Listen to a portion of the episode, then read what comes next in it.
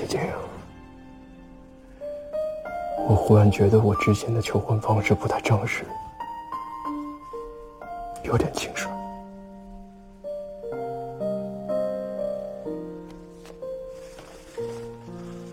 我想重新正式的向你求婚。虽然我不觉得，但是好啊。小晶晶同学，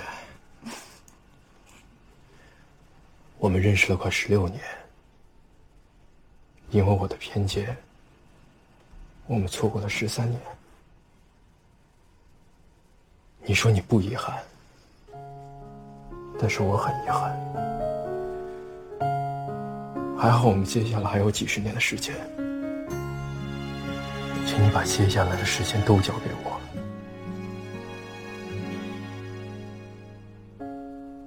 会用心的，竭尽所能的，做一个好丈夫。好，我也会很好的。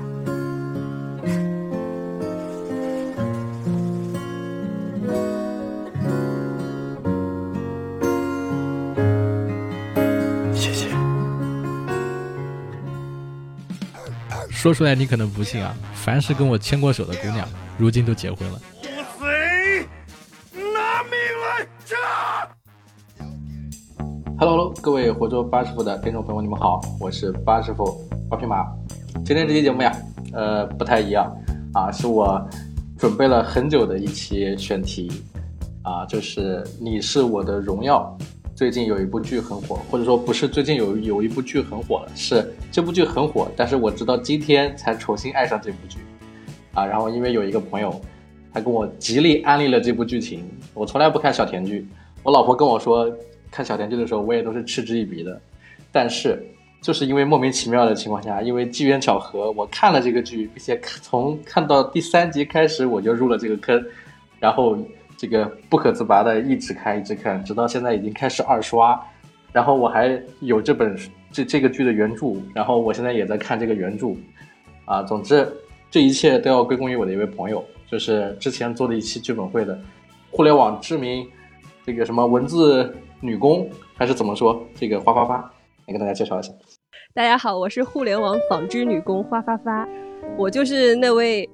呃，在疫情期间、疫情隔离期间三刷了一部小甜剧《你是我的荣耀》的人，然后把这部剧强烈摁头安安利给了八匹马，是八匹马师傅 不可思议的沉迷上了这部国产偶像剧。其实这也是我看的第一那个今年看的第一部国产小甜剧。也是有第一次有这种上头的感觉，嗯嗯，好，然后因为花花这个这件事儿，然后我又请来另外一个朋友，是我们今天第二位嘉宾萌萌萌啊，因为他之前跟我有合作过一些影评类的一些节目，然后写过《你是我的荣耀》，然后写过《杨洋去油》，写过《迪丽热巴》，然后也请他一起跟大家一起来聊这话题，就是《你是我的荣耀》这部小甜剧以及。CP 粉是怎么回事儿啊？以及这部剧里面杨洋跟迪丽热巴的这个表现啊，包括原著，包括最近这些事情，以及当时最火的时候，就是我我错过的那那那个最火的那个状态的时候，当时是个什么情况？我重新要去恶补一下啊！因为我们这节目大家都知道，陪你看书、看报、看电影，分享一切少女心感兴趣的话题。那么我们今天就来聊聊《你是我的荣耀》。那个萌萌萌最近在做些什么事情啊？最近还是在专注做。情感博主，然后同时也有关注明星和他们一些新作品的动态。哇，这特别特别的正式啊！我看你朋友圈不是在做什么星座相关的情感问题情感问答吗？对对对，就是星座相关，把星座当成一个维度去给大家解答一些人际上的问题。啊，那你那那你好不好奇我为什么突然间找你要聊《你是我的荣耀》？呃，可能是因为平时也有关注呃杨洋、迪丽热巴这样的顶流明星吧。呃，我我我说一下啊，就是我最近是怎么喜欢上这个剧的，就是呃这段时间不是疫情嘛，然后我这个线上有好几个合作，现在基本都被各种平台给毙掉了。这个萌萌应该是知道的，我跟他之前有合作过一个专辑啊，这个活捉八爪鱼，然后这个也也被毙掉了啊，因为互联网公司预算不足。然后呢，之前有跟另外一个平台合作另外一个项目，然后也没办法续约了。在重重打击之下，人生开始了走向了艰难的下坡路。我在这种非常艰难的过程中，无意间跟黄发发聊了聊天，因为他比我更惨，他在上海已经闭关，这个待在家里待了多少天了？待了好像六十多天了吧？呃，今天是第六十八天，是吧？因为他待了六十八天，我而且不是关在家里，是被封控在家里，就是我们是是足不出户。是，所以这个就是摆烂比惨，所以我就想找他聊聊天，看看他的生活怎么样。然后他跟我说，他在最近在看这个《你是我的荣耀》，关键真的是摁头案例，就是不断的在跟我说这个好看，这个好看，然后给我发他们的合照啊，然后给我发这种表情包啊什么的。然后我想了想，之前好像是做过类似的节目，那我就干脆去去看吧。结果一打开，哎，就是刚开始的时候，我以为这是个电竞主题的这个爱情小甜剧，然后里面教了一些关于王者荣耀的一些这个玩法，啊，讲的这个故事呢也很也很简单，就是一个女明星，然后这个她是王者荣耀的代言人，结果呢因为自己玩这个游戏被别人发现她玩的特别菜，然后质疑她，然后她可能不能再续约了，这个时候我就感同身受，就是不能续约是吧？特别，然后我想着那该怎么办？那肯定是好好练习啊，要打一场游乐赛证明自己。结果就阴差阳错的，他就跟他的这个高中同学，他当年表白被拒绝过的一个学神，一起打了一场游戏。然后后来呢，就在这个排位的过程中，两个人就再续前缘，然后就各种神神展开，各种节奏，各种翻转，就怎么说，就不是我们前两年我经常喜欢看的那种什么脑洞剧呀、什么悬疑剧呀，或者是那种特别奇葩的呀，啊、不是那种。就它是那种节奏感特别强的，然后每一集后面这个钩子勾的都是比较，就是引人入胜的，然后它的这个这个整体的节奏把握都特别好，再加上就是勾起了我高中时候的回忆，然后我就一发不可收拾，然后我就一边看一边跟花花花在聊这个事情，然后就入坑了。这这个里面花花是不是有些什么样的不同的想法？我其实要说一下，为什么我今年才看这部《你是我的荣耀》。其实这部剧应该是去年七月份呃播出的，播出上档的吧。我印象中当时是跟奥运会撞档，但是我当时是一集都没有看，但我有关注到这部剧，因为它每天都在热搜榜上会出现几个几个那个热搜条号，比如说我当时看到一个热搜叫什么，请国家关注航空人员的收入问题。然后我在想，你一部偶像剧为什么要要提这么严肃的问题呢？搞什么东西呀、然后还还有一个热搜，我印象特别深刻，叫“杨洋好会亲”。然后，所以嘛，尤其是这些热搜，它每天都有，然后每天是变着花样去上。当我看到这些热搜的时候，我就觉得非常割裂。我在想，这到底是个什么剧啊？然后一方面又说人很会亲，很酥。然后等我看到那个片段的时候，确实，呃，有那种荷尔蒙炸裂的感觉。然后确实有那种热血呃那个肾上激素往上涌的感觉，但是突然又说什么提高航空人员的收入问题，我就觉得这个剧好奇怪啊！尤其是当我当时打开第一集的时候，我觉得这是王者荣耀的呃宣传剧吗，嗯对，所以我当时就因为各种各样的原因就。就当时对这个剧是提起不了什么兴致的，再加上给我的感觉就一直以来，就虽然我知道杨洋和迪丽热巴就是一个帅一个美，但给我的感觉他们两个都有一种我各自独美的感觉，所以 尤其是看到他们两个，其实我之前是有看过他们两个的剧的嘛，就是跟不同的演员搭戏，但是感觉好像 CP 感没有那么强，就还是就是营业的状态，所以当时也就想着这两个人，嗯、就那样吧，肯定也就是粉丝这么吹上热搜的一部剧，所以就一直没有看。但今年就是因为我刚刚八师傅已经说了，我有多惨，我在上海被封控了六十八天。呃，一开始的时候呢，我还在盘，就是把那个《甄嬛传》都盘出包浆来了，但是嗯一直盘一部剧也不是一回事儿嘛。后来我就看了一个，呃，就几年前我还是看过杨洋那一部剧的，那是我对他第一部有改观的演技有改观的一部剧，是叫《全职高手》，那是一部真正的一个电竞剧。呃，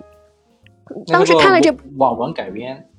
对对对，它是一个蝴蝶兰的网网络小说改编的。然后因为看了这部剧的时候，下面有一个相关推荐，我当时可能有一天晚上就是看时间看久了，看睡着了，它就自动播放到了《你是我的荣耀》，等我起来，原来是这样。对，就是有这么一个非常契机的一个事情。我当时它已经自动播放到了，应该是他们两个重逢的那集，应该是第三集吧。所以我当时就看了一下，哎，就也就是那一个片段，我忽然觉得两个主演虽然一句话都没有说，但那个眼光流转、眼波流转之间，好像有一种种被触电的感觉。看得很顺眼。对，所以后来那天正好是个周末，然后我就就先看了一集，就一集一集看下去，就一发不可收拾了，就大概是这样的一个上头状态。有种有种发声猪叫的声音，那个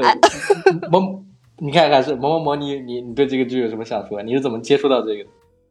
之前写迪丽热巴和杨洋的人物文的时候，都有关注到这部剧，因为像这种剧的话，它看起来是一个靠流量来赚人气的东西，但是实际上这种剧他们找主演都会比较谨慎，尤其是两个主演都是顶流的这种情况下，会有考虑到，嗯，会不会两边自己家的粉丝然后抗拒炒 CP 啊，或者是一些衍生的问题，对于舆论方面还是比较谨慎的。然后看到这部剧敢让杨洋和迪丽热巴同时出演，而且就是男主搭女主的话，我觉得还是蛮敢的，所以就看了一部分。结果呢？你你你看完之后是怎么入坑的？因为我当时看过你写那个影评，我觉得你还是给了非常正面的评价。我入我入坑的这个关键主要在于我在这个剧里面看到了他相比起之前类似的这些剧有一个优点，就是他知道不能用力过猛了。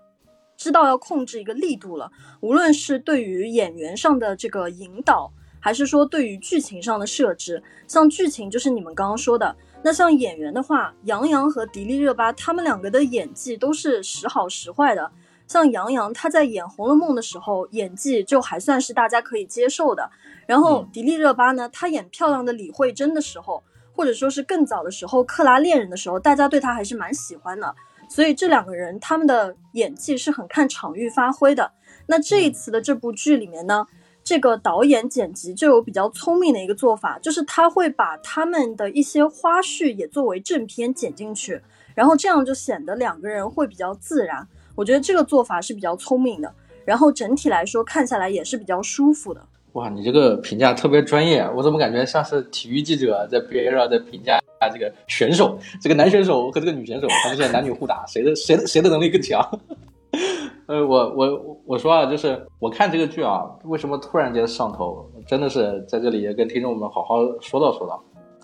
我觉得这个豆瓣评分啊，好像有点不太公平。什么叫不太公平呢？就是这个剧到我看的时候，它是六点几分，六点五分还是多少？然后当我知道这个剧的时候，大概是去年，这个剧还在七点五分左右。然后我刷了一下，看到很多人给的评价，反正都不太好。就是后来的这些评价为什么不太好，我不太清楚，可能跟萌萌说的什么粉丝战队啊，或者其他什么原因啊。我以前对这个 CP 粉，还有这个什么什么伪粉、毒粉还是什么的，其实我不是搞得太清楚的。因为我觉得说你喜欢这个明星或者喜欢这个剧，最后移情不还是移情到明星或者什么？就是怎么会有这么多分歧？当然我看了这个剧之后不一样了。我最近就是一直在反复的安利给我身边的朋友，我说的最多的一句话就是，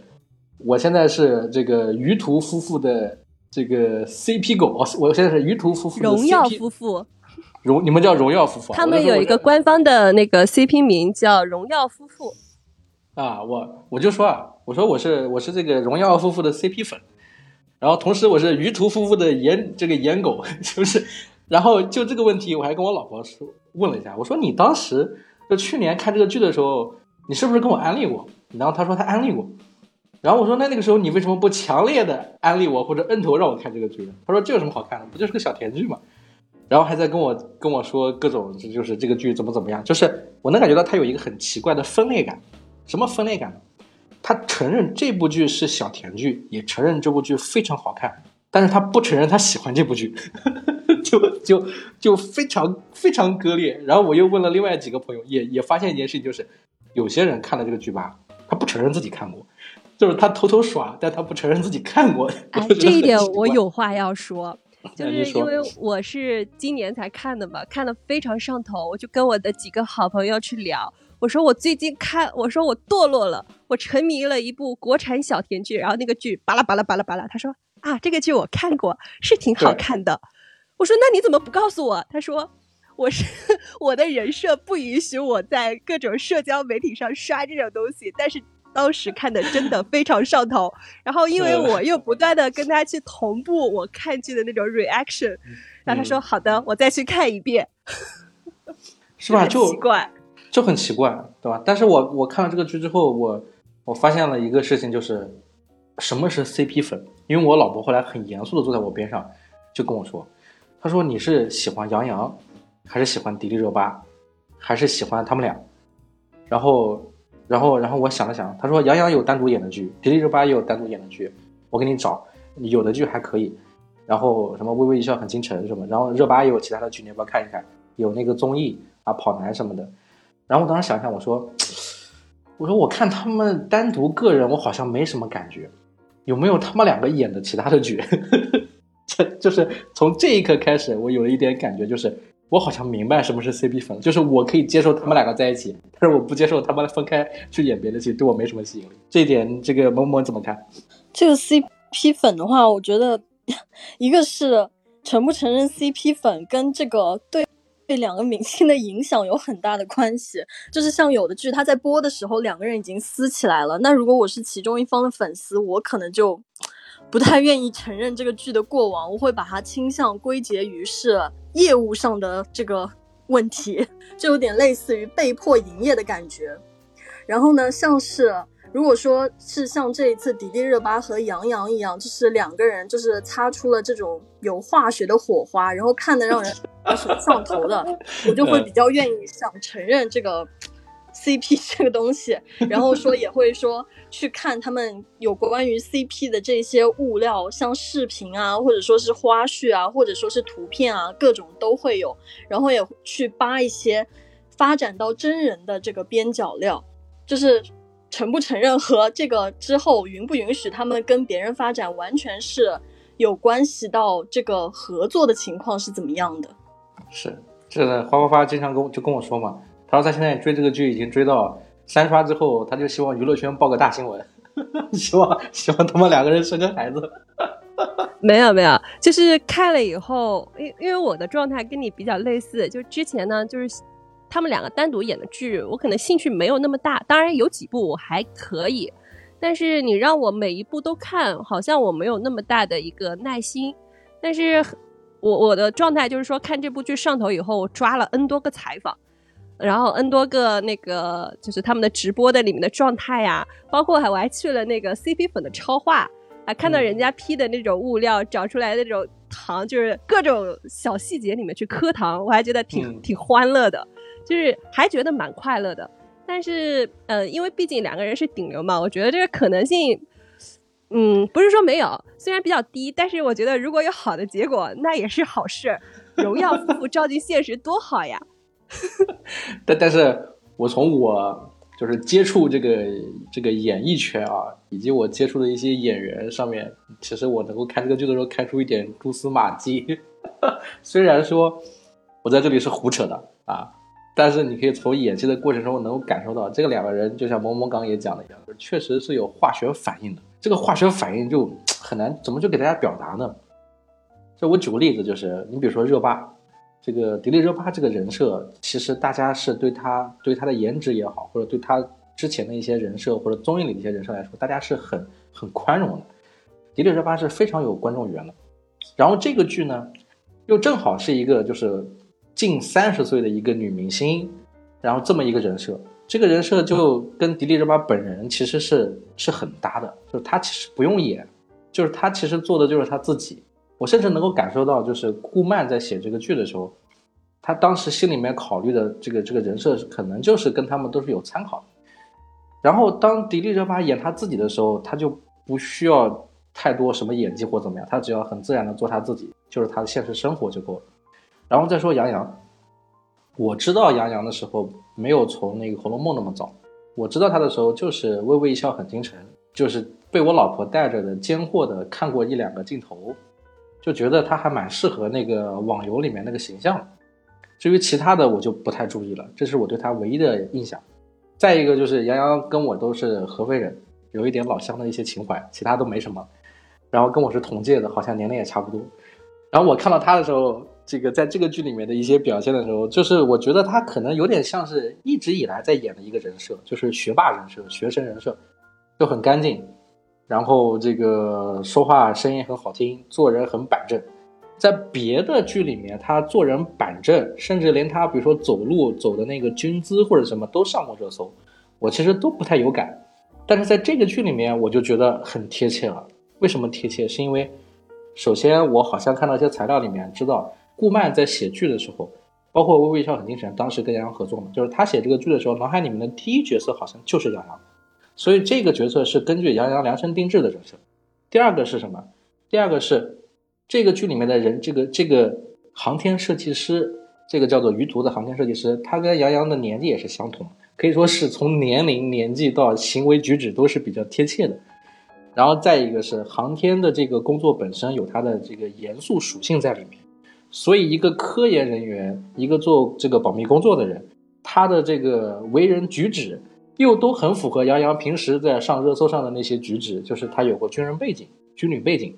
啊，然后这个走路很很很端正，坐姿很端正，说话也很端正，整个戏里面就感觉虽然不苟言笑，很严肃，做事情什么的也很就很很很怎么说呢，很成熟，感觉不是很幼稚，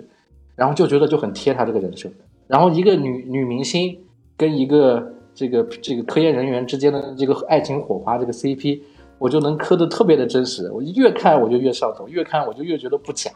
我就觉得他们两个是不是在演戏的过程中真的产生了一点什么东西？不知道你们有没有这种想法？啊，我说的太多了吗？花花花，你觉你没有？我就觉得如果讲太多明星真人，可能 YY 的人会被骂。因为这两个人的唯粉都非常非常战斗力非常强啊，就是 CP 粉在唯粉的眼中是不算粉丝的，他就是被那个拉过来去扛推的。什么的错都是 CP 粉的锅。我不了解这个圈子啊，但是我做这个节目我不害怕。我只是觉得这个会比较危险。啊，因为我是真心实意的喜欢这个剧。然后我还我再分享一点，就是我为了做这期节目，我还去看了那个原著嘛。我在网上还看到顾漫他写这个戏，就是他那个微博也好，就就他他的所有的社交平台最后都停留在的一篇文章。就是写他在创作这个剧的时候遇到的一些事情，就是他说他这个写这个剧的时候本身打游戏，当时就有这个想法，别人以为他这个戏就是冲着荣耀去的，啊，冲着王者荣耀去的甲方去的，但其实不是的，他写这个东西他还要找甲方要授权，就他是他是一边写一边要授权，拿到临时授权之后，然后又磨了一年多的时间，才把这个跟游戏相关的授权拿下来。然后他真的是顾漫，是真的有一个很多年的同学在那个航天方面工作，然后才有了机会接触到了很多航天的专家、博士，啊，然后跟他们是开过很多的会，然后也去了这个这个火箭发射基地，也去了海南去去去采风，然后才能够写成现在这个航天的样子。所以之前我们在讲剧的时候也沟通过，就说这个剧，你以为是个电竞剧。但其实它是有一点点分类的，它前面跟后面完全是两个不同的感受。前面只是一个契机，因为这个游戏，到后面真正讲到这个火箭发射，讲到这个卫星啊，讲到这个航天的时候，它是又又变成了一个相对比较严肃的一个现代偶像剧，是吗？就是从我的角度来看，就是这部剧，就如果是呃，就从没有看过剧的人看这个剧方的宣传，会觉得这个剧方。有点失之偏颇，就是找的点啊，会让更多的普罗大众会有一点点误解。就是首先呢，就是他一开始的宣传全部都在王者荣耀上面，然后大家就就潜意识的觉得，要不这就是一个电竞剧，要不这就是一个呃，就是广告定制剧嘛。然后后来呢，他又说，呃，男主角的人设嘛，因为男主角的职业非常的特别，就就是我我可能看的偶像剧不是那么多啊。就是说，国产偶像剧中好像之前从来没有航天设计师这个职业的男主角，应该没有吧？没有。嗯，就这个这个角色，这个职业是非常神秘的。但是就我们过往以来看国产国产偶像剧的时候，大家都是披着职业外衣，还是在谈恋爱嘛？就各种霸道总裁，各种在商场上金手指大开，他其实就是这个职业只是一层外衣，他的壳还是在谈恋爱。就对这种专业上的事情，其实是各种嗯错误都是有的。所以一开始的时候，在宣传的上面，一开一拿着这两个去宣传，我觉得说服力可能没有那么够。那后到后来的时候，到尤其是到中后期，就是剧情进展到两个人呃终于 在一起了，就是终于交往了。然后他开始的宣传的时候又是亲密戏，你会觉得哎，这个整个这个剧的宣传虽然很有看点，但是就会觉得，如果我是因为我是一个就是也是跟杨洋。迪丽热巴年龄差不多的一个女观众，就是如果我要看一个呃小甜剧，打动我的是什么？说实话，就是说近年来有很多小甜剧，比如说像《亲爱的》《热爱的》什么《致我们暖暖的小时光》，然后什么，呃，就就是之前有很多那个什么振华三部曲，其实我都是看过的。那很很多时候就是哦，尤其是前几年还有一部，就是那对那对 couple 已经从热恋。结婚生子到离婚的一个状态，那部剧叫 对对，我只喜欢你，就那个剧叫这个剧叫这个名字，导演就是那个你是我的荣耀导演王之导的嘛。然后其实说实话，就是说类似的剧我看过很多，但你是真的说让我觉得我想重新去回顾一下的会比较少，因为不太打动我。就比如说那种像《振华三部曲》，它确实当时看的时候很动人。就是校园的初恋嘛，什么暗恋啊，然后陪伴啊，然后有很多那种元素在里面。但是我现在已经 在那种三十岁边缘徘徊了。我希望看到什么？就是我希望看到它的那种甜是可以有甜，但我不希望它是工业糖精。我希望它有生活的烟火气，但是又不能那么生活，它还是要有那种超脱于生活的那种偶像剧的那种质感，让我觉得有生活中有梦可做。就是掌握这个度，我觉得还蛮难的。另外一个就是说，嗯，男女主角，呃，他的其实两个主角，一个是大大明星，一个是航空设计师，就一个给人感觉就天然的就感觉是两个世界的人。那我觉得。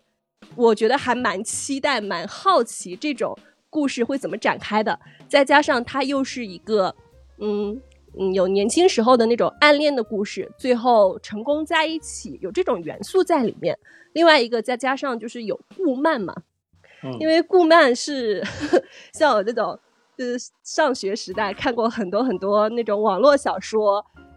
网络小说的人对顾漫这个名字，应该大家对这个名字都非常非常熟悉吧？就像我们上学那会儿，他当时成名作应该是《何以笙箫默》，然后微微，呃，骄阳似火，骄阳似我还是骄阳似火？这个剧我这个小说我没有看过，我当时看的时候是《何以笙箫默》，大家都觉得哇，那个男神偶像律师界的天花板就是何以琛这样的。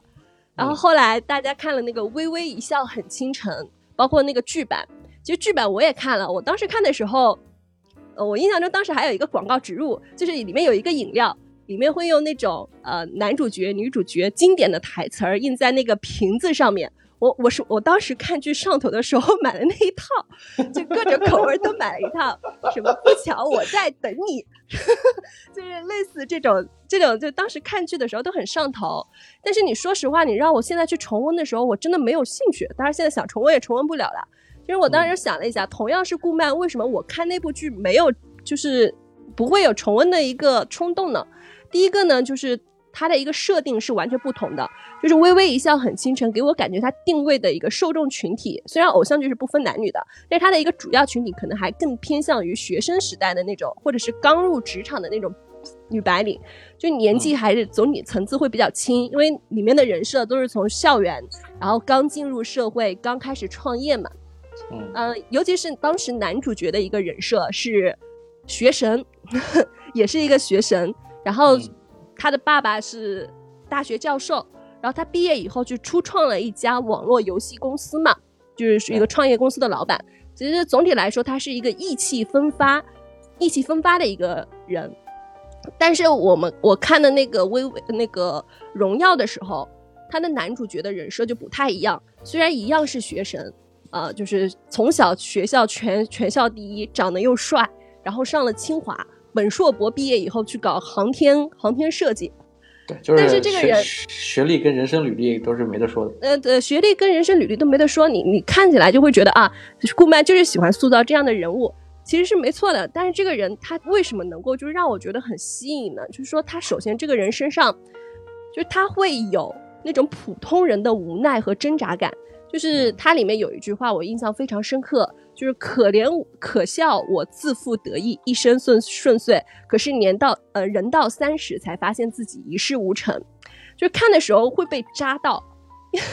因为很多人就是说，虽然我们不像他这么天之骄子，但是总体感觉好像一直是顺风顺水。但是发展到一定阶段的时候，总会遇到这样的一个挫折。然后在遇到挫折的时候，你会会想到，就是尤其有各种。呃，契机的情况下，会不会想要转行，想要重新开始？但是你的年纪在这儿，你想重新开始，一切从头做起的时候，好像也不是那么难，也不是那么容易。所以这部剧的，就看这个书和看这部剧的时候，当时看到这个设定就有点扎到我。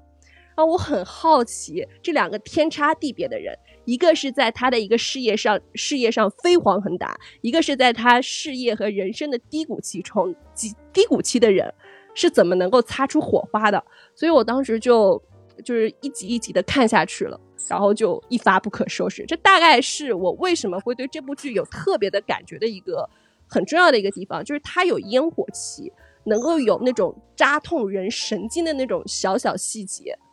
嗯嗯嗯，萌萌，我看你一直想说，你有什么想说的？这个剧的人设，尤其是男主的人设，我觉得设定的是比较好的。因为他做到了一点，就是他让这个男生，就是这个杨洋饰演的男主，他既有这个电竞打得好的这个特点，同时他又是航天工程师的这样一个职业，这样两种东西复合在一起的话，就会导致这个剧它的后期不会很干。因为像有的这种小甜剧，为什么甜到后面没有意思了？因为男主他就只有一个设定，然后加。加上一些很套路的，就像说的工业糖精下，嗯，制造出来的那种男主的形象，然后导致会发现每一集男主基本上都没有事情干。比如说有的小甜剧，它也有设置过这个电竞的擅长方面的这个男主，然后就会发现男主到了后面，就是所有的事情都是围绕电竞啊，有的可能是顺利了，有的是不顺利了，就到后面就很干。但是这样设置的话，电竞元素。然后再加上一个航天工程师这样一个身份在，就显得整部剧你不会担心，就是看到后面会会不会没的东西，就是去磕，或者说是剧情上很干，然后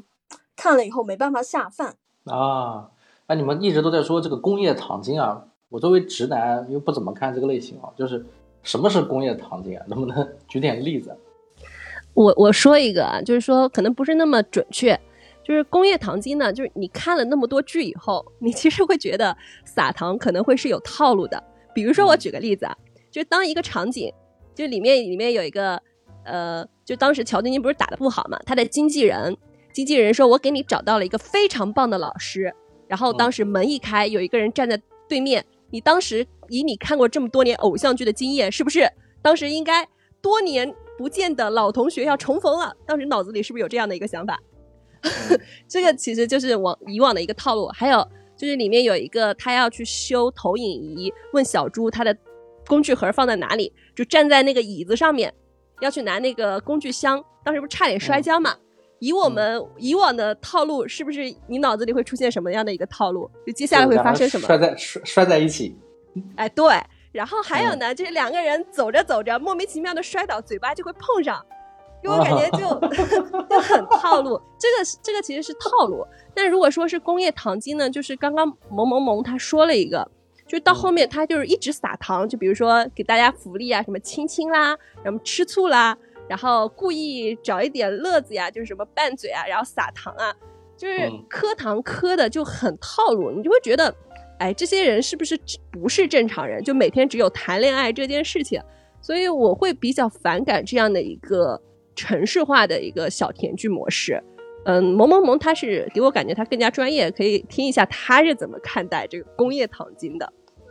哦，这个情感博主来发光。就是还有一个比较近期的例子，就是王心凌她上那个《乘风破浪姐姐》，她又火了嘛，然后大家就有扒她之前演的一个剧，就是《微笑 Pasta》，那他演的那个剧里面的时候，那个剧是比较早的，然后那一部剧的男主叫何群，他演的其实也是一个大明星，但是对于他的人设呢，就是一个啊比较温柔的、比较开朗的，然后有血有肉的这样的一个男主形象，包括比较早的大 S 那一版的《流星花园》，也是可以看到言承旭和周渝民他们。去演 F 四，其实还是有比较鲜明的男主角的性格的。但是到了现在的小甜剧呢，可能就是不用点开那个剧，看一下热搜的词条，都可以想象到这个剧大致是一个怎么样的走势，设置了一个什么样的男主啊。一般这个男主。他如果是海外归来的，那他可能就是跟他母亲之间可能就会有一些这个家庭上面的问题。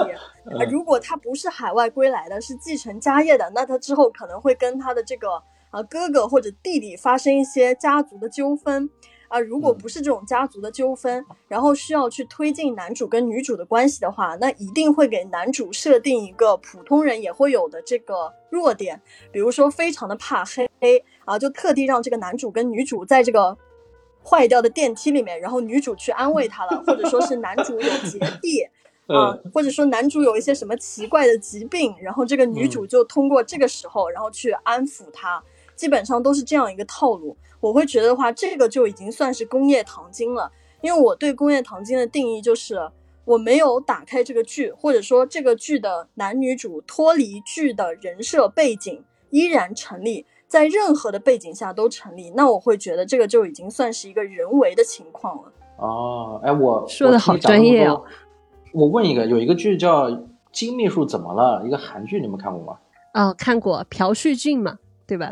对，那个那个也是我老婆前一阵子的这个粉的偶像，就是那个剧里面工业糖精多吗？我忽然不记得什么情节了。金秘书怎么了？那个剧就是呃，我我知道大概里面就是大概一个人设是什么样的，就是那个女主角一直是男主角的一个秘书嘛，就是那个男主而且非常严厉又毒舌，就比如说他非常不绅士，两个人在外面吹着风。女的，她脱衣服，她那个女的就说：“这个情况下，你应该把衣服披给我，对不对？”他说：“可是我也冷啊。”他他他那个剧的那个剧的套路就是那种，就是前期前期略妻时爽，后期追妻火葬场嘛，就是这么个套路。有点有点像，但是好像不那么。我我因为有点久，我不我不太记得特别清楚啊。我我我甚至都不记得那个里面有没有男二号、女二号这种事情了。男二号、女二号都不太都不太重要，那个剧就是霸道总裁爱上我，就是就是这么一个非常朴素的逻辑。然后这个女主跟男主之间的关系就是，女主以前好像是跟这个男主，呃发生过什么，然后男主呢也跟萌萌说的一样，就是他要继承家业嘛，然后家里有矛盾，然后男主身上有一个有很多的怪癖，然后然后他这个跟这个秘书一起工作了很多年，然后。到直到这个秘书要辞职的那一天，他才意识到啊，这个秘书对他的人生非常重要。他为了让这个秘书回来工作，不惜要追求这个秘书，让这个秘书爱上他，结果玩到最后把自己玩进去了，然后就真的喜欢上了这个秘书。然后后面两个人也解开了这个就是当年的一些情节，就是其实他们两个相互之间都知道对方是谁，大概是这么一个一一一个剧。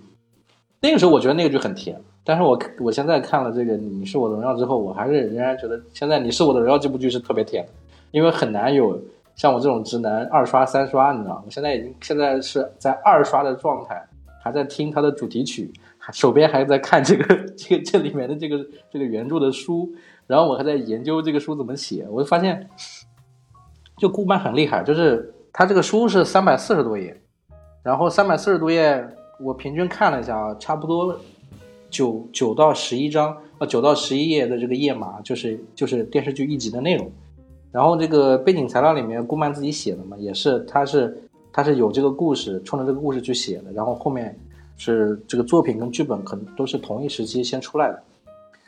然后就是我不知道你们就是怎么看待这里面的这些这些技法，或者说这个剧它它它它中后期的一些特殊性，比如像你们说没有工业糖精，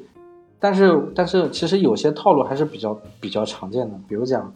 这个后面这个男主的骚话是不是说的有点太多，有点一反常态？这个于老师，就你们有对这些东西有什么想法？啊，我是先讲一下，就是关于刚才金秘书的这个问题。就我嗯记得这个金秘书，他其实这个我觉得他应该是有套路的，就是能想到他的套路的。但是他的套路应该不能算是工业糖精，因为这个男主他经常会说一些比较这个沙雕的话，就像就是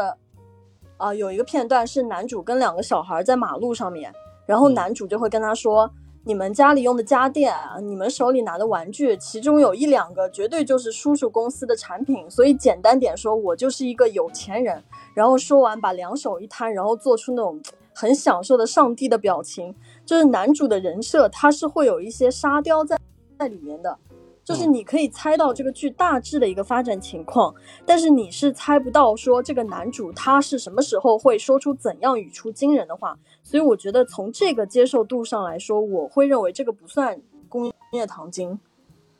因为是有啊惊喜在的。然后像这个《你是我的荣耀》里面呢，就像你刚才说的这个杨洋骚话的问题，就是光从杨洋这个人来说，他演的角色之前有说过骚话吗？也有，但是这一次他配的是一个航天工程师的一个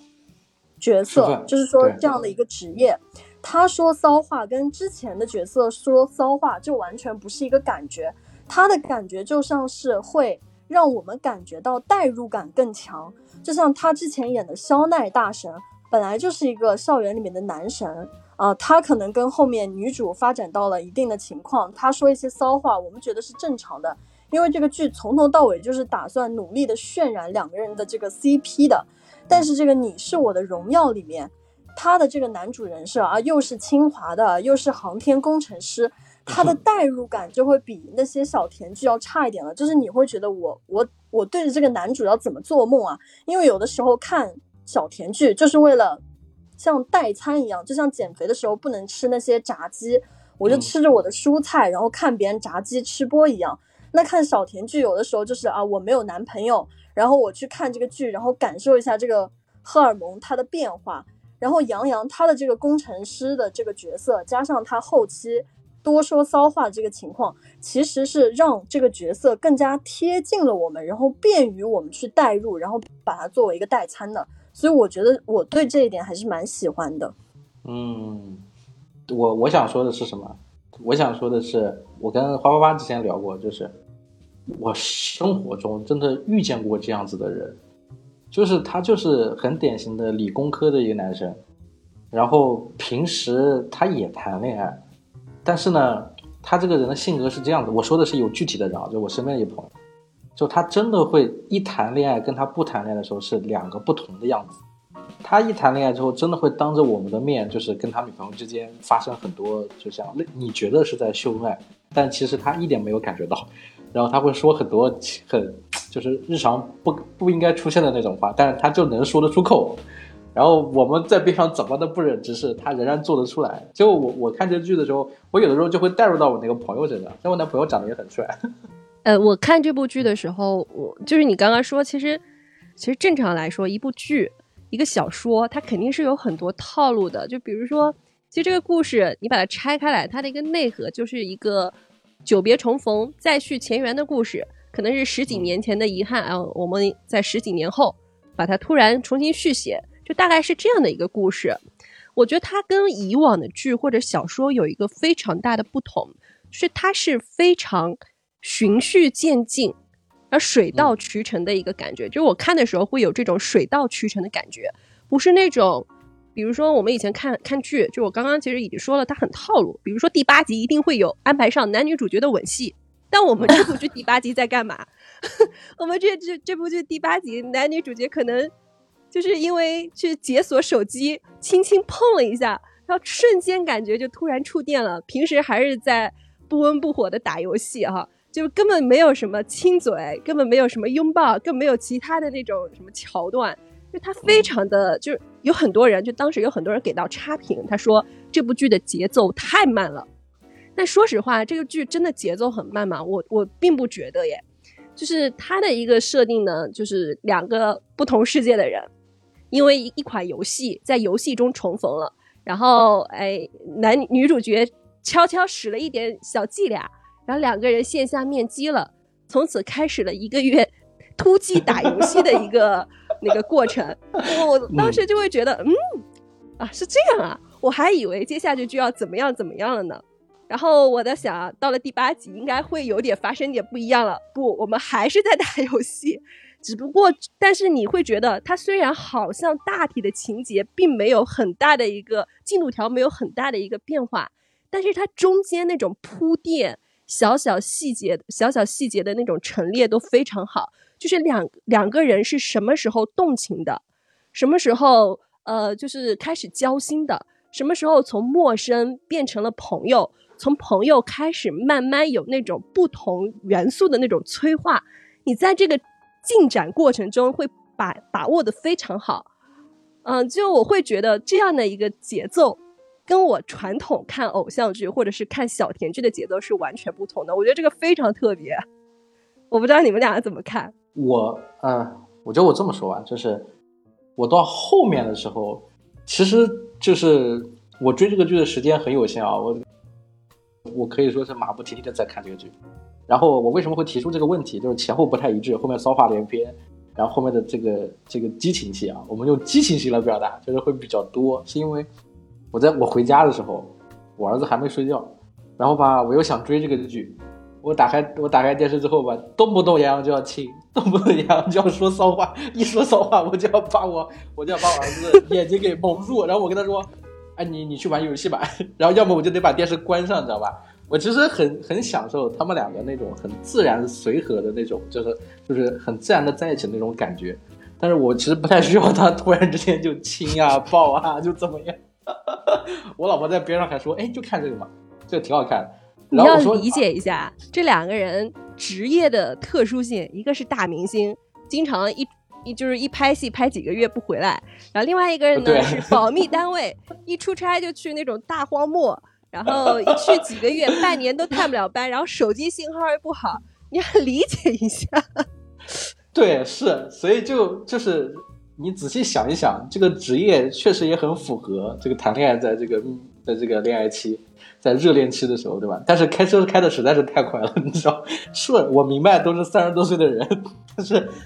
但是我还是第一次看到，就是前期这么甜，后期真的能把你开车开的这么自然，我也是有点受不了。就后期的时候，就是虽然啊，就我不是说他这不是缺点啊，也不能说是优点吧，就是看着看着，就突然一句话，那个车轱辘印就在我脸上压过。对，为什么为什么他长得不好看，是吧？但但是你允许我的基因影响你的期望。啊，还有那个，这里面有很多骚话，但是那个于老师的骚话就是一般，就是说起来感觉是文化人的骚话，就一下子不太能理解。嗯，是，哦，还有就是他这个探班剧、探班的几个戏什么的，我是通过小说我才知道，他那个后面很多的这个探班也好呀，这些其实是他番外的这个小说内容，不是他正文的小说内容。它正文的内容是到了两百多页，就两百一十多页就结束了。番外番外后面写了一百多页，然后整个电视剧把整个的番外都很自然的往后全部加进去了。就是前面我记得我们就十七集、十八集，那个时候我们还在讲，就是他们两个产生了分歧，然后这个就是可能不愿意在一起，因为不属于两，就不属于一个一个世界，他们是两个世界的人，然后刻意分开。在刻意分开的过程中，我当时就问你们，我说这个于途什么时候才去追这个乔晶晶？然后就一直硬熬了有四五集吧，我觉得还蛮长的。就每个人他有自己的故事，但是还能够把这个剧坚持看下来，我觉得真的不容易。但是我看下来之后，后面居然还有五五到七集，全是全是课堂。哦，就我后面我就有点觉得，就说哎呀，这个剧前面几集我忍耐忍住了，没有换，我觉得我是值得的。就但是我还是想吐槽的，就是他真的。开车开的实在是太快，就以至于我真的二刷三刷，我仍然很很期待，期待后面的剧情。你看男的跟女的看剧磕的点儿就不太一样。我其实看这个剧的时候，就是最打动我的，倒不是后面就是疯狂撒糖，就是两个人那种电光火石间就突然开个车，倒不是这些场景，就反而是有很多那种非常小。或者是说，很多人可能一开始看的时候容易忽略的那种小的细节，我我其实印象中非常印象非常深刻的一个片段是就是他们两个在一起了，就当时于途他们公司单呃就单位就组织打篮球赛，然后于途呢就是让乔晶晶去现场观赛，然后乔晶晶就那个给他打气，说他老当益壮。我当时看那场戏的，呃，重点不是在老当益壮这个上面，重点是在后面，就是他他们那个球赛打起来的时候，其实现场就是非常的热烈，场面非常的热烈，就大家都在为各自的球队那种加油打气。当时我觉得有一个画面处理的非常好，就是他会闪回他们高中时代的画面，就是高中时代于途也是那种校队的主力嘛，在那打篮球，在球场上肆意飞扬。然后乔晶晶可能就是当时是围观女生中的其中的一个，在那为他呐喊加油助威。但是有一个非常大的不同，就是很多年以后，就是当于途赢得了比赛，他回过头来看到的眼里只有乔晶晶一个人。但是少年时代他是没有回头这个场景的，可能就这个场景就当时非常戳中我。就首先这个画面非常有代入感。另外一个，你会觉得看这部剧的时候，其实我在看小说，包括看剧的时候，我前面是为女主角感到心酸的。他暗恋他那么多年，暗恋了十几年，然后中间就是绞尽脑汁，就为了靠近他，跟他多聊聊天，然后是 用小号加他，就绞尽脑汁去问一些问题，就为了跟他有一点点联系，跟他靠近一点点，甚至为了他要考清华。嗯，但是当时的于途对他来说非常的冷漠、客气，甚至疏离，就基本上就说你可以去百度，然后后来就没怎么理他。但我当时其实看到那段的时候，我觉得非常的意难平。但是我看到那个篮球赛场上，尤其是那种画面交织起来、来回闪回，最后回到那种现场，然后打完球赛的余途那擦着汗水回头一看，只看到乔晶晶的时候，我觉得我内心里所有。青少年时代所有的遗憾，在这个画面中获得了圆满，无声无息的，就会觉得我当时非常感动。我这个画面我看了三遍，每次都是大哭。哎，哦，原来你跟我说的是是是这个，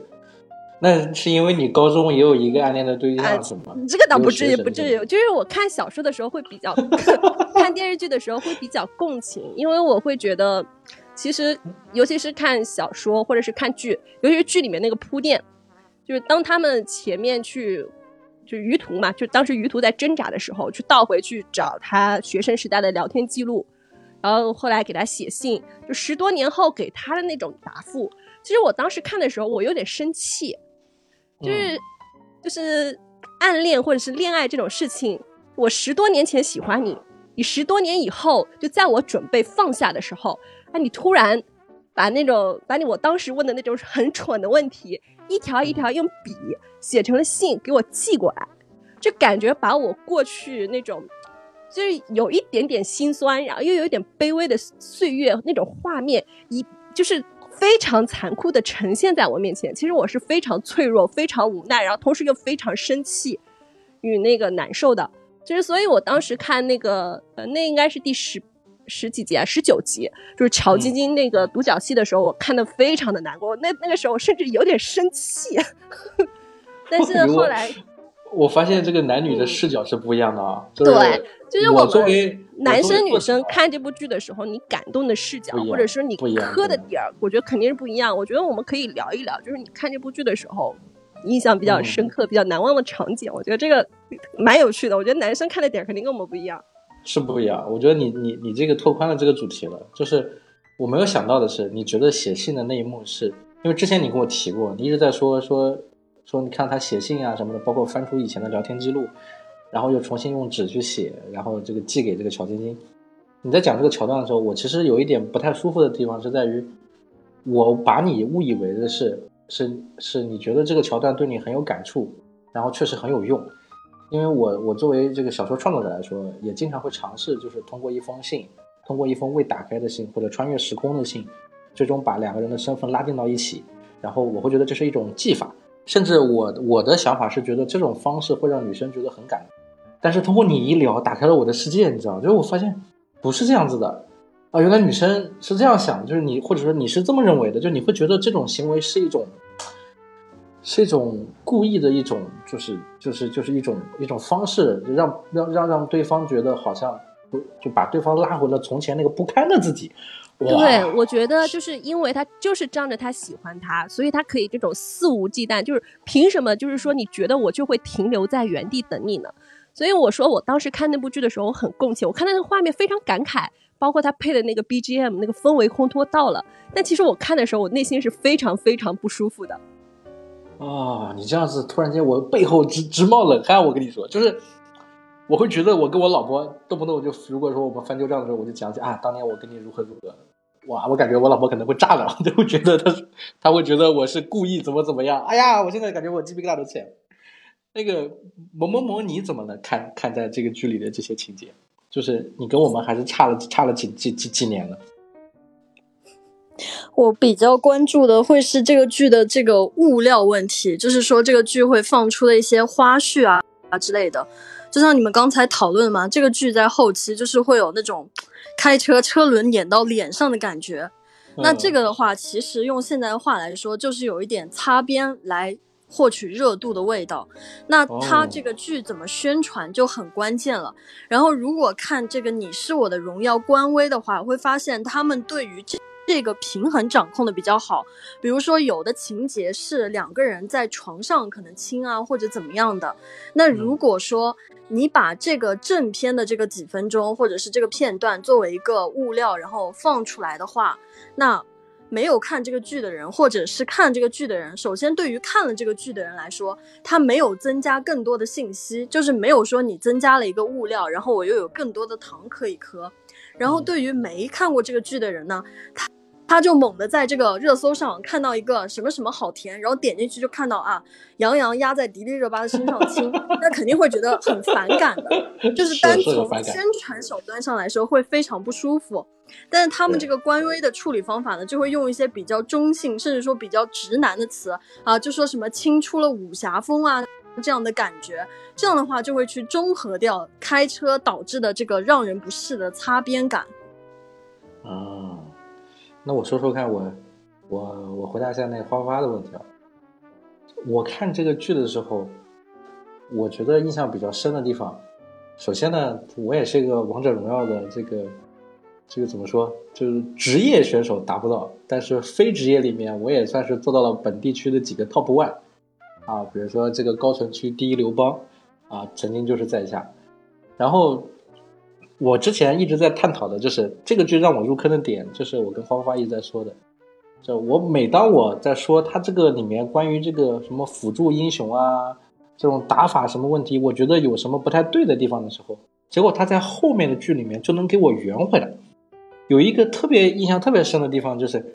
就是因为作为直男嘛，作为直男看这个剧，我会觉得我是一个电竞选手、电竞游戏玩家，我对电竞游戏是有自己的一些心理的信仰。如果这个剧这种小甜剧，他为了两个人的爱情把游戏瞎写，我会觉得这个是这个剧肯定是有问题的。我会因为这个槽点就会去，可能会去差评这个剧。但是我我跟花花花在 recation 的时候，就在聊这个反应的时候，我记得印象有个特别深的点，有一集的结尾，就是就是于途为了挽回乔晶晶，他这个出差从西安回来之后，拯救了那个卫星之后，他回来在乔晶晶的家里的楼下，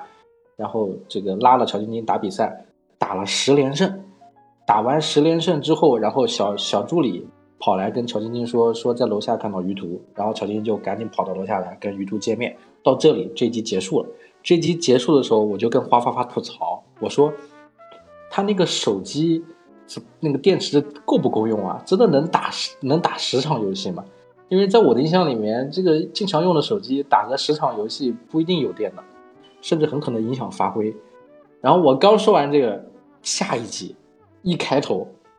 乔晶晶就问出了我说的这句话，就是 你手机电够用吗？然后于途说，我带了充电宝。就哎呀，就好几次都是这种现象，就是每当我想吐槽他不够专业的时候，他后面就能够帮你把这个剧情圆回来，这是我看到的一个点。然后是因为这个游戏这个点，因为我对游戏有一定的执着，他在里面游戏的一些技法，他介绍的一些方式，我会发现他非常专业。他不是瞎说的，包括后面的就是关于于途的单条线，就是他真的开始回归到航天事业，他不再踌躇的时候，我也能看到它这个卫星系里面关于这个航天设计里面的这些问题是非常专业的，是非常严肃的，它不是就是随便的敷衍你。我很讨厌的是敷衍，就是就是披着职业的外壳撒糖或怎么样。他不是的，他非常认真。它从这个环环境呀，从这个卫星的这个这个这个探测器的这个设计角度啊，还有他们遭遇到这个所谓的太阳的那个这个这个这个电子风暴呀什么的，这些其实都是我我以前有关心的一些东西。就是它每一个点都是对的，不是错的，我找不到槽点。然后在这个过程中，我潜移默化的被拉入到了两个人的感情里面，然后我就会觉得哇，就是这年头还能看到这么单纯的偶像剧，甚至我觉得是应该的。然后他们两个人能够走到一起，或者没有走到一起，都是符合心境的。我印象其实很深的，都还是那些跟感情不太有关的事情。但是到了后面，就是两个人真正决定走在一起的时候，我又关心的一点是什么呢？是年纪这个问题，就是三十岁学生聚会。然后去他们的这个这个高中同学，有的胖的呀，秃了头的呀，啊，就是长得老的呀，生了孩子的呀，或怎么样只有他们两个人，一个很少女，一个很少年。但你又知道的是，他们实际年龄就是那个年龄，他们就是那个样子。然后你又会觉得，哎呀，没有办法挑剔，就是我怎么都没办法挑剔这个剧。然后再到这个他们回了老家之后的那种片段，我觉得那一部分又很跟之前的部分以及后面的部分又不一样。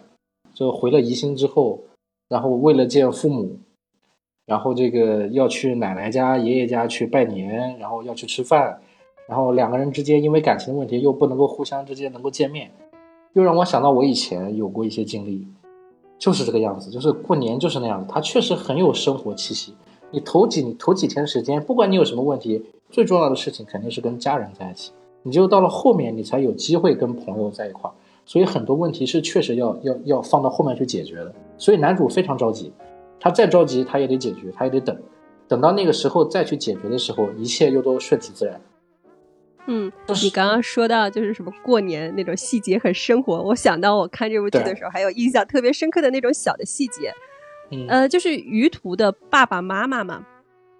我印象中是于途就是要出差去敦煌，去一个月之前回了趟家，就是找就是。找过去的回忆，找聊天记录那段，就是先不谈这个事情啊。其实我当时印象比较深刻的就有几个细节，就是哎呀，儿子突然回来，爸爸妈妈其实都很开心。一开始说啊，就是弄点买点熟食，就菜没做够嘛。就是一般家里那个儿子不在家，可能那个菜就不是那么就老两口就随便糊弄糊弄，对吧？儿子一回来说买菜，然后这个菜就做了很多，就那个多到什么程度呢？就是。第一顿吃的是特别丰盛，然后接下去几天都是吃剩菜。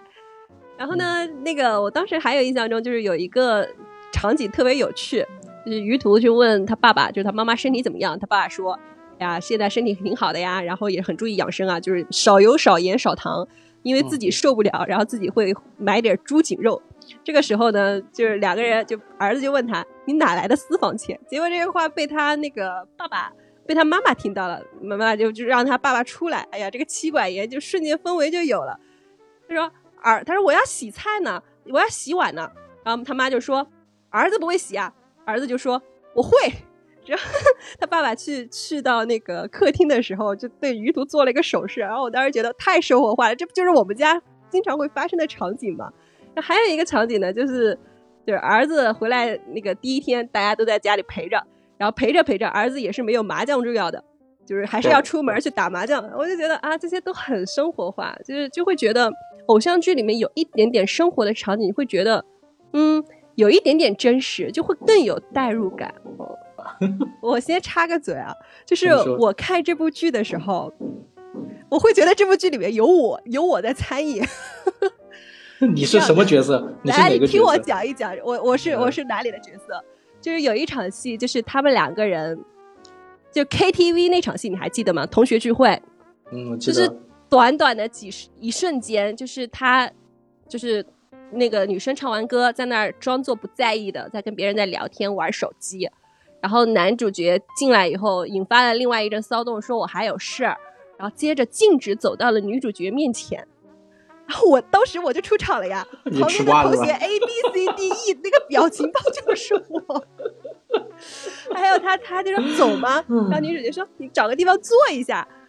这个时候男主角就直接亲上去了，嗯那个 A B C D E F G 就是我。呃，我倒是我倒是还好，我猜到了他一定会走过去把那女主带走，你知道吗？哎，我想问一下，嗯就你看剧的时候，因为我看这部剧，我有一个很大的一个表现，就是我不自觉的嘴角会上扬，然后时而嗯不时发出那种土拨鼠的尖叫，或者是就是嗯拍大腿。就是除了我们刚刚说的那种场景，你有没有那种让你 一耳朵那个嘴角咧到耳朵根，然后让你有啊尖叫的场景呢？有啊，我可能比较自恋，我自己就带入了杨洋了，你知道吗？然后就 真的不骗你，我看完这个剧最大的反应就是我跟我老婆说，我说我想把胡子刮了，不然我觉得自己名场面是哪个名场面？我我印象最深的是，我这样说，这个剧让我第一次觉得印象最深，就是嘴角变成 O 型的那个状态，就是就是迪丽热巴亲自下楼，在那边站着，一个侧脸，然后转身看着我，啊不看着杨洋，然后那个杨洋的那个眼神，就于途的那个眼神，看着那个看着那个乔晶晶，然后乔晶晶说：“我怕你说我耍大牌，我特意先来这里等你。”哇，就那个地方我就觉得不得了了，你知道吗？就从那一刻开始，我就知道这个剧我决定了。我跟你不一样，我其实嗯前面我还好，就是看着这个嘴角就是咧着，但是我真的发出土拨鼠尖叫是那一集，就是他们两个就是因为就是跟教授吃饭嘛，因为那个就是 月亮与六便士的问题，然后，就是冷战了一段时间，男主角又去出差了。回来第一件事情就是在他楼下，就是你刚刚其实提到了，在他楼下打游戏。后来那个我们的助攻就是女主角的明星助理，就是那个小猪上去说嗯：“晶晶，你怎么不让于老师上楼上楼啊？是不是你不让他上来？”然后晶晶他作为一个大明星，其实出门时候他出门的时候都是要全副武装，戴帽子、戴口罩、戴围巾，就是把自己伪装的严严实实的。但是他在那一瞬间，瞬间就是也没换鞋子，拿着手机抓着手机就往下跑。当时有一个场景就让我印象非常深刻，在电梯里面，我不知道他住多少层，那个电梯的那个数字，你就会觉得他怎么变得那么慢，下行的那么慢，他在那儿跺脚，那踮脚。然后又看着那个数字，我就内心那种急切，我就是呼之欲出。尤其是当他那个出了门，看到了风尘仆仆的于于老师坐在他的行李行李箱上，手里拿着手机，还是在邀请他打游戏。哦，然后不负众望的于老师来了一句：“还气吗？” 我当时那一瞬间我人没了，这个才是我当时第一次发出真正的那个土拨鼠尖叫。就是看完这一场戏，我觉得后劲特后劲特别足，就是因为这个这场戏实在是太精彩了，而且他拍了好多个角度，我截了好多好多那个 GIF GIF，然后发给了我朋友，朋友说：“我靠，你怎么这么上头？”我说：“你自己去看。”这样的一个人，这样的一个两个不同的人，在那个场景下，当他对你说出“还气吗？”你会气吗？哎，我我不知道啊，我我因为是男生，我 get 不到。但是，那你刚刚说到一个点，就是我我是这部剧给我有带来一个不同的想法，就是这个剧里面它的那个滤镜，它的那个拍摄的角度，它的灯光啊，以及它每一帧，其实你截图的时候感觉都像是那个都都像是那个桌面。就我觉得它这个这个技术上面手段已经跟韩剧不相上下的。其实，如果我们真的有那种好的剧本，节奏特别好的话，我觉得真的能拍出来特别有趣的东西。我都我其实不太知道，这这已经过了半年多了，这个这个你是我的荣耀这个剧是不是也有望这个走出海外，或者是不是已经在海外播？已经在海外播了。哦，我你一说这个，我想起来，就是这部剧它有一个很大的优点，我会觉得，呃，就是除了那种 CG 特效做的特别好啊，然后或者它尊重每一个，就是尊重游戏吧，就是里面它里面全息投影啊，然后专业的解说啊，那个包括那种画面切换，我觉得那个其实代入感会非常好。就有的时候你突然有三个画三格，然后玩家不同的那种在做什么。然后或者说屏幕分成两个，一个是他的一个表情，然后他在操作，另外一个就是他的一个录屏，你会觉得很有代入感。嗯、就是我当时看这部剧的时候，我一开始会以为就是王者荣耀的呈现会有点像之前《微微一笑很倾城》里面他们网游的那种呈现，就是演员在里面披着那个嗯角色的外衣，在那个绿布景、绿背景面前演戏。我一开始以为会是那样子的，就是这个也是一般常规的影视剧，它拍这种视觉呃拍这种那种桥段的时候一个常用手段。但是你会想啊，就是在《王者荣耀》里面，它有这么多英雄角色，尤其是女生也会用男生的那个呃那个角色嘛，他肯定去用这个造型的时候是不妥的。另外一个就是他那种绿背景、绿布景面前去拍戏，它还是非常廉价。然后当你真正很尊重到游戏的时候，它里面的那种嗯，就全息投影，然后用的那种特效，你一看它就真的是花了钱的。就这种感觉，它的代入感，就是不管你是不是玩家，你看了以后都会觉得，哎，这部剧做的非常用心。然后另外一个就是说，那里面就你刚刚其实有提到一个航空系嘛，就是顾漫他找到了那种专家，就专门去呃去调整里面的那种细节。其中有一个就是你刚刚说到一个拯救卫星嘛，就一开始他的设想是比较浪漫，就找了一个比较浪漫的一个理由，但是被 专家说啊这个不合理。做了很多很多次修改，就是尤其是我印象中，我看这部剧的时候，尤其是最后一集，就卫星真的要发射，火星要发射，火箭要发射，然后搜神号也要发射的时候，就当他那个倒计时，什么什么什么准备完毕，十九八七六五四三二一，就是那种字正腔圆，就跟我在看那个当时看那个新闻联播看那个直播的时候的感觉一模一样，就是突然感觉就是被带入进去了。我觉得这一点，我觉得就是。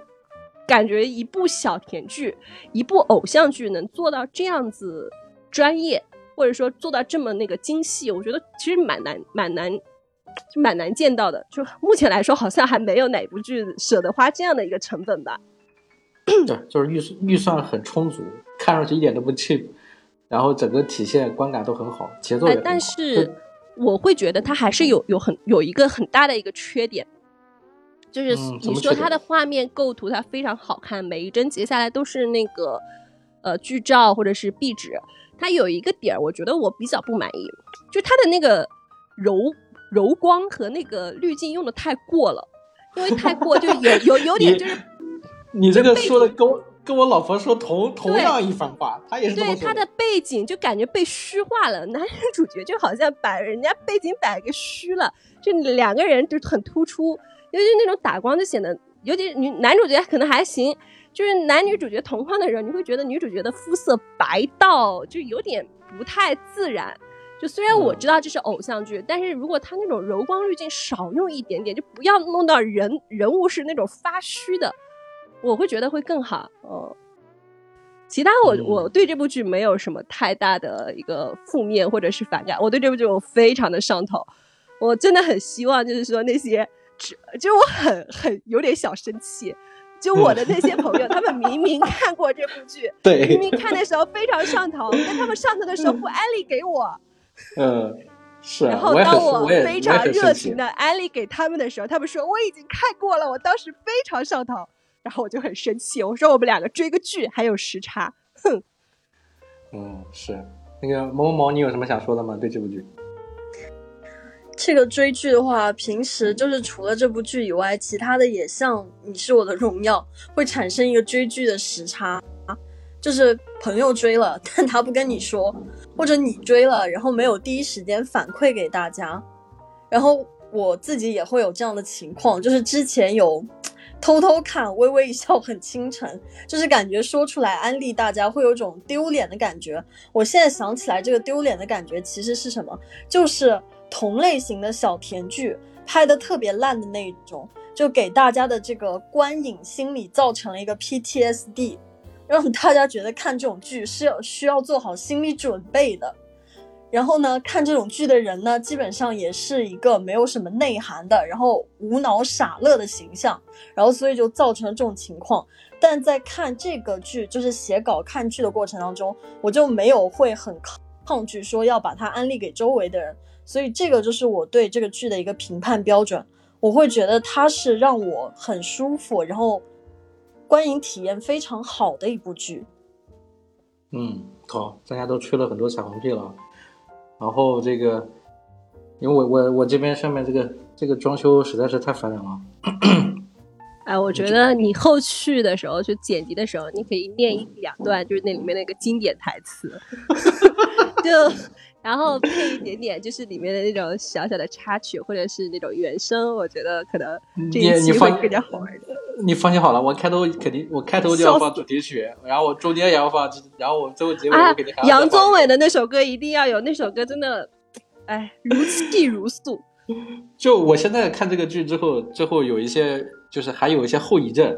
就我现在拿着书还在看，然后我一时总就是一时我还我还不允许我自己从这个故事里面结束，你知道吧？就还是这个后遗症，我觉得有点可爱，可以展开讲讲。就我后遗症很严重的，就是我说了嘛，我看了这剧之后，我把自己带入到那个角色里，我现在想减肥，然后想把胡子刮掉，那那你的进度呢？想想换一种人生。我的进度，我的进度就是等我再把这剧再刷两遍，把这书再看完，然后我会开始，你知道，就整个，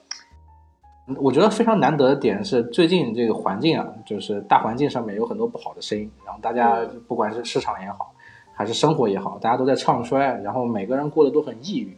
我觉得这个时候影视剧反而能够体现到一些优势，就是最起码能够让我们移情到别的地方，暂时忘掉生活的一些痛苦，然后找寻到一些慰藉。我觉得这是这个影视剧带来的一些好的地方，然后也是我觉得说，你是我的荣耀这部剧能够在我目前这个比较困难的状态下，能够让我遇到这个剧，然后让我很开心，至少嘛开心了三四天，我觉得是特别感谢他，你知道吧？然后我现在还是要说，就是我现在就是于途夫妇的这个这个这个铁粉，对脑残粉，然后是他们的颜狗，然后我下一步就是我我一直在踌躇，我要不要把头像改成改成那里面那个头像？其实我已经偷偷用了那个于途的那个微信头像，这个作为我的背景墙了。呃，我看这部剧的后遗症还蛮严重的。你看到我的嗯微信头像是什么？我看到了呀，那个是是是小孩儿，就是是那种那个是生成的小孩儿是吧？哎，对，就是荣耀夫妇，荣耀夫妇两个那个人的照片合成的那种未来的小孩儿，一个男孩儿，一个女孩儿。然后我现在的头像是那个男孩儿的状态，因为我看这部剧很上头，同时我安利了另外一个朋友，一个女生，她也非常上头，我们俩就一个人换了男生，一个女生。然后我们说，那我们顶着那个头像要聊点什么？就放了两个人之前微信聊天的那个记录，我知道我这个 AI 小程序六十八块钱是不是有点太贵？对的对的六块钱。然后我们看这部剧后遗症还有一点呢，就是，唉，就是呃，我我第一次有点后悔，就是这部剧它播的时候是去年暑假嘛，当时视频网、嗯网站平台还有那种超叫超点嘛，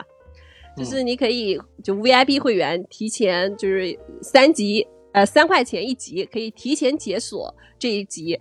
我当时有点后悔，因为这里面贡献了近年影视剧来最浪漫的主题婚礼。我当时就有点后悔，我看了那一集的时候，我想啊，我要是当时看就好了，我我三块钱就给他随份子，我要给人家对不随份子。你已经到了要随份子的阶段了。对我当时看到那个场景，哇，我真的很久没有见到过如此浪漫的婚礼场景了。它是一场集体婚礼，然后它的剪辑形式呢，就是他们他的一开始的画面，它会切换到就是他们当时去。呃，婚礼还没开始之前，一小时之前在彩排，就是两个人去对流程，从那上面走过去。同时呢，那个又和交替剪辑正式婚礼的集体婚礼的那种场景，啊，那种浪漫星河、璀璨星河、北斗七星的那种走道，然后俊男美女、婚纱、西服，那个场景真的是太美了，真的是近年来最梦幻的场景。我终于理解了什么叫做航空是最浪漫的职业。浪漫的职业啊、对哎，我现在就是意难平，就是我算了一下他们的年纪，在这个剧结尾那几集，应该差不多三十八岁了，三十八岁了还不生孩子，我现在就特别意难平，我就想看到他们生孩子，没有任何理由，就是想看到他们生孩子。哎呀，不，人家不是留了一个小尾巴嘛，就说接下来就可能要休息一段时间，然后说可以考虑一下准备要孩子的事情了。然后说啊于老师有没有这个计划呢？说有啊，于老师说希望有个女儿。嗯，其实就大概有很多东西呢，我觉得不需要明明白白的展开，留一点点留白，我觉得就很好。他荣耀夫妇的故事，他肯定没有结束，他在平行时空还是在上演，在我们脑海中也在上演，对不对？嗯，行，好，那今天我们就聊到这里吧，时间差不多了，哎，可以吗？能收尾了吗？收吧。我觉得能收尾了。我觉得能收尾了。我今我我聊聊到这么多，我都笑出猪叫了，你赶紧收尾。好，那咱们咱们节目今天就到这里了。然后节目最后呢，我会放一首这个电视剧的歌啊。我这个不是绝对不是什么营业性的宣传，完全是摁头安利，是我真的很喜欢这部剧。也希望大家啊能够抛开偏见，然后一起来看看这部剧，然后说不定你们的心情也会因为这部剧找到就是能够带来一点的转换。好，那么这期节目就到这里，谢谢各位，谢谢八八八和猫猫猫。拜拜。时光回眸，又跟往事邂逅，落笔心头，是欠你的问候，试着拼凑我想念的缘由，是某个记忆里你的眼眸。哎，不行，笑死我了，真的是笑出猪叫。我跟他说一下，感谢感谢。哎呦，真的这剧，真的太他都撤了好笑了。这个这个，其实这个剧怎么说呢？我觉得挺好的。我就是觉得豆瓣给的六六点几分，实在是太恶意了。就是看国产剧，我一般不看评分。其实我我说实话，我我当时我我其实我想了一下，就你刚刚那个某某某他说的很清楚，就是说大家会觉得，呃，安利这部剧的时候会有一点风险，就是大家觉得你怎么看看国产偶像剧，国产偶像剧基本上都不会特别好，会觉得跌份，觉得就觉得你有点嗯 low、是吧？这各种。呃，然后甚至会怀疑，就是觉得啊，我我喜欢这部剧是不是我有问题？这个就是大家说的文艺青年最喜欢自我 PUA。不，文艺哎文艺青年，文艺青年就有一点很讨厌了，就是他们觉得的好，永远是那种那种好。呃，我知道，就是那种有一点点精英范儿的那种好。其哎实我觉得有很多时候，我觉得如果不抛开偏见，我可能会错过这部剧，错过可能会呃永远会错过这部剧。就感谢那一次我睡着了，然后突然它自动播放这部剧。真的，我无数次看到感谢你的这个海报，感谢你的我完全没有摁摁摁头安利，你知道吧？感谢你上头，让我觉得我这个安利卖的太爽了。嗯，就很就很上头，我跟你说，真的很上头。这剧看的真的太上头了。就哎，你之前有看剧上头的经历吗？我有看剧上头的经历，但是没有，就看这么上头同。类剧，就是因为我知道有的类型剧看的也会上头，像《九号密室》我就很上头，但是国产剧哦，我当时看的有一部剧上头，叫就《亲爱的热爱的 》，我知道，那个我老婆也电推荐了。竞大神，但是呢，就是看完以后也就看完了，嗯，看完就看完了。我不看国产剧，是因为我我看过几个那种粗制滥造的国产剧，真的看不下去。或者呢，也看过那种能看的，就是三星剧，就是你浪费时间随便看一看也没关系，也看过这种剧。哎，那我想知道《你是我的荣耀》有这种就跟他有点类似，然后也能给安利给别人看的剧嘛？特特别好的，暂时想不到。对呀、呀、就是想不到。嗯，你比如说，你比如我给你举个例子，比如说那个《赘婿》，我之前安利过，就是我知道那部剧，郭麒麟但是我没看完，我就看了前面前面一半就是当他们两个人分开来了，我就再也没看过了。对，但是《赘婿》那个剧有一个问题，就是《赘婿》那个剧原文原著本身就写崩了，到后面突然间地震，然后有匪患、剿匪什么的，它那个网文的后面的节奏是是是完全朝另一个方向走，就不符合中间那个感觉。然后那个比如说《庆余年》那个剧，《庆余年》那个剧也有有也有问题，就是就是就是最近国产剧都是跟着网文走的嘛，然后嗯。有、然后有一些跟着网文走的剧，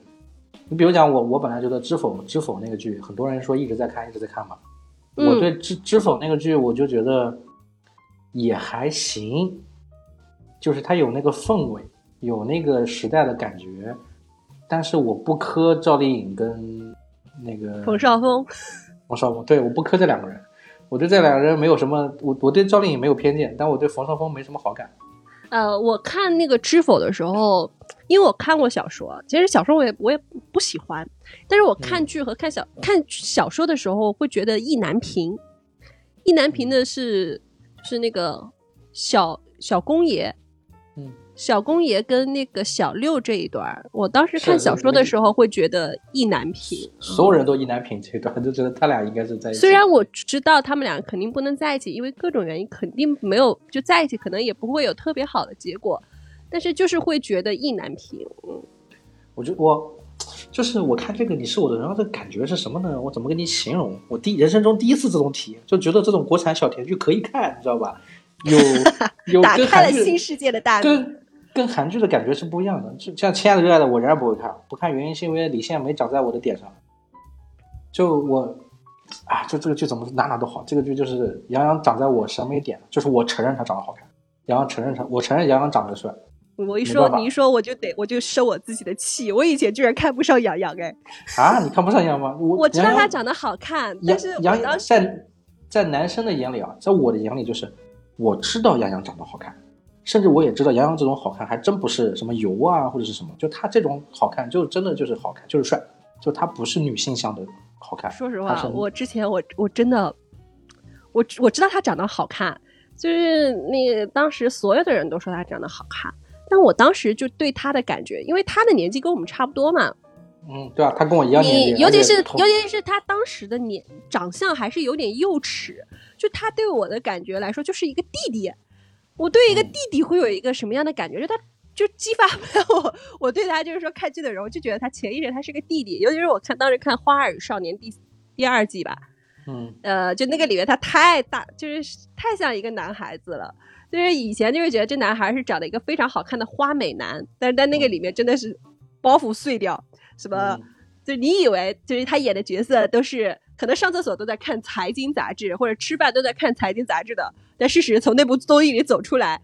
他是上完厕所拿着财经杂志一瘸一拐腿麻了的那个男孩子，会晚上睡觉放屁的一个男孩子。你。你你看综艺嗯，杨洋的综艺里面也蛮傻的，对呀、嗯他很傻，所以我当时看剧的时候，尤其是我看了那个鱼图以后，非常上头，就把他那个鱼图后面他不是上了那个叫《青春环游记三》嘛，嗯。我又看了一下那那个综艺，然后看了以后就觉得于途跟杨洋是两个人了，对，嗯是两个人。这两个人。然后，但是呢，我跟你说看的时候还会觉得，就会觉得这对 CP 营业的很敬业，有的时候可能都不是营业，我觉得可能就是很自然的，就是因为这个东西可能不太适合放正片里啊。就是说我作为一个 CP 粉，我看里面就杨洋提听别人提到迪丽热巴的表情都不一样，嗯，就是当时他们玩游戏都不一样啊。我我觉得他们肯定是有有深有那种暗生情愫，这绝对的，不然拍我觉得至少。你看这部剧，我觉得出戏就是谁演这部剧不因戏生情啊？对啊，人家演这种烂剧都能因戏生情，演这种剧不会因戏生情，我觉得不太可能。我毫不排斥这两个人都到了年纪之后不结婚，如果有机会的话，你知道弹幕里面叫什么？请你们嗯因戏生娃，因戏生娃，以后离婚也行，对啊给，内娱一个孩子。就迪丽就啊，就是杨洋，我知道他很帅，但是之前我我虽然知道他很帅，但我不会带入到他，你知道吧？但这个剧他的这个他的这个人设本身是，我是很我是很讨喜。你知道看完这这部剧以后，杨洋的外号叫“晋江在逃男主 ”，B G 之光。嗯嗯是哦你一说我忘记了，就是我嗯当时看完这部剧，因为我真的是看的太晚了。看完以后，我就是翻了一下杨洋，还有那当时他们剧的那种微博，还真的有那个玉兔捣药九九那个微博号，乔晶晶微博号，乔晶晶工作室微博号。然后当时这个里面有很多好玩的一个点儿，就是你还记得乔晶晶，呃，就乔晶晶收到于途的信嘛？于途在那儿给他解答问题，说还有一封信，呃，就是呃，可能因为中国邮政的关系，你收到年前可能收不到，来到年后才能你给我。发了，邮政说你我们已经起诉了，你不要你不要乱说啊。邮政说，请乔晶晶不要那么快答应他，把我给笑死了。就这一点，我觉得挺神奇的，这联动还挺好玩的。就是让我感动的一点，就是说，其实一般来说，大家剧结束了以后，就现在这种剧情的宣剧集的宣传模式，都会写那种小作文嘛。嗯哇，他们的这种小作文就全部都是用写信的形式，就给一个角色写信，某某某展信展信月，就是用那个鱼图跟那个乔晶晶，就是很耐心的回复的那种模式去写。我当时看了一下评论，听你讲听你讲完之后，我不打算用这种形式了。呃对，以后别用了，就是这个这个已经一招就是一招鲜。就看完这个以后，我当时觉得还蛮感动的，以至于就是说，其实杨洋也写了一封信嘛。我后来看到人家做的那个视频，其实他的视频是当时这部剧的一个制作特辑。就这部剧，他一共拍了四个月，辗转了大概就是敦煌，然后海南、上海，然后包括那个宜兴，就四个城市去取景拍剧，到最后那个就是当时那个就是一幕幕的，就是两个人在镜头前面是从怎么从陌生啊到熟悉啊，然后到后面去拍那种宣传片，然后最后到那个告杀青戏，就配的就是他那段儿，呃，就是一开始一开始配的时候是里面那个求婚的那个那个台词，到后来配的是杨洋写的那个就是于途展信乐，然后哦认识你我跟你说多少那个乐，这里面我当时很感动。你你讲完之后，我突然间想到一件事，迪丽热巴真的把手伸到了杨洋的胸口，哇，真的，哇，真的，哇，我的天哪，哎呀，啊，这个你可以，你可以补录一下，这就是你的那个土拨鼠尖叫场景。哇，真的，我天哪，啊真的把手伸进去了，还说你怎么不练也有也有也有肌肉，哦天哪，工作啊，这么累，还有肌肉，哇！再一个，你你你可以联想到他们两个是有有微信的嘛？他们两个肯定肯定加好友嘛，对吧？肯定除了聊工作也会聊点别的，就这个不排除，我跟你说不排除，笑死我了。绝对不排除。就是杨洋肯定喜欢迪丽热巴这个这个类型，迪丽热巴肯定喜欢杨洋我觉得他。肯定喜欢这个类型。你只看他是只看那只是他，们两个能不能在一起的问题。这个这个这个不好说，就是说肯定是看，就是拍这部戏的人肯定是动过情的，我觉得，哎，对，他这是绝对是动情的，而且很开心。而且真的是哇，好难得有这样的一部剧啊！就是真的，就两个独美的人在一部剧里面有那种化学反应，很不容易啊。嗯嗯嗯嗯，对，正常正常情况下，这两个人都是不能在一起的，你知道吧？太帅跟太好看的是不能在一起的，呀都是不符合逻辑，就是不符合逻辑。对，就韩剧就是这样，就是你帅哥一定是这时候你配应该放配一般的女孩子。我之前看了一个综艺，就是虽然有点就是妈味儿有点重啊，就是那个金星老师的话，就我不记得那个题目叫什么，就是里面嘉宾有金星，然后有周洁琼、高秋子，还有王彦霖，还有一个男生，呃，就黄明昊吧还是谁吧，我我印象中是他们几个。哎就当，时我们后面我们后面这段我也会放到这个节目里啊。可以啊，就他们唠嗑的时候嗯唠了一段，就是说，呃，嗯男孩子，呃，就里面还有一个女嘉宾叫张丽，张丽呢就是那个外形就非常的都市女白领，长得也很漂亮，很性感，但其实她的性格是大姐大啊，就是那个就是北京傻大妞的感觉，就是如果不了解她的人都会觉得她高冷，然后她说。男生不会喜欢你，就是特别帅的男生可能不会找你找你这种类型。然后那个金星，他就问金星为什么呢？他说如果两个人都特别美，就只顾自己美了，就不和谐。然后 一般特别帅的不会找特别好看的。对，就是这个原因，就是我很难看到就是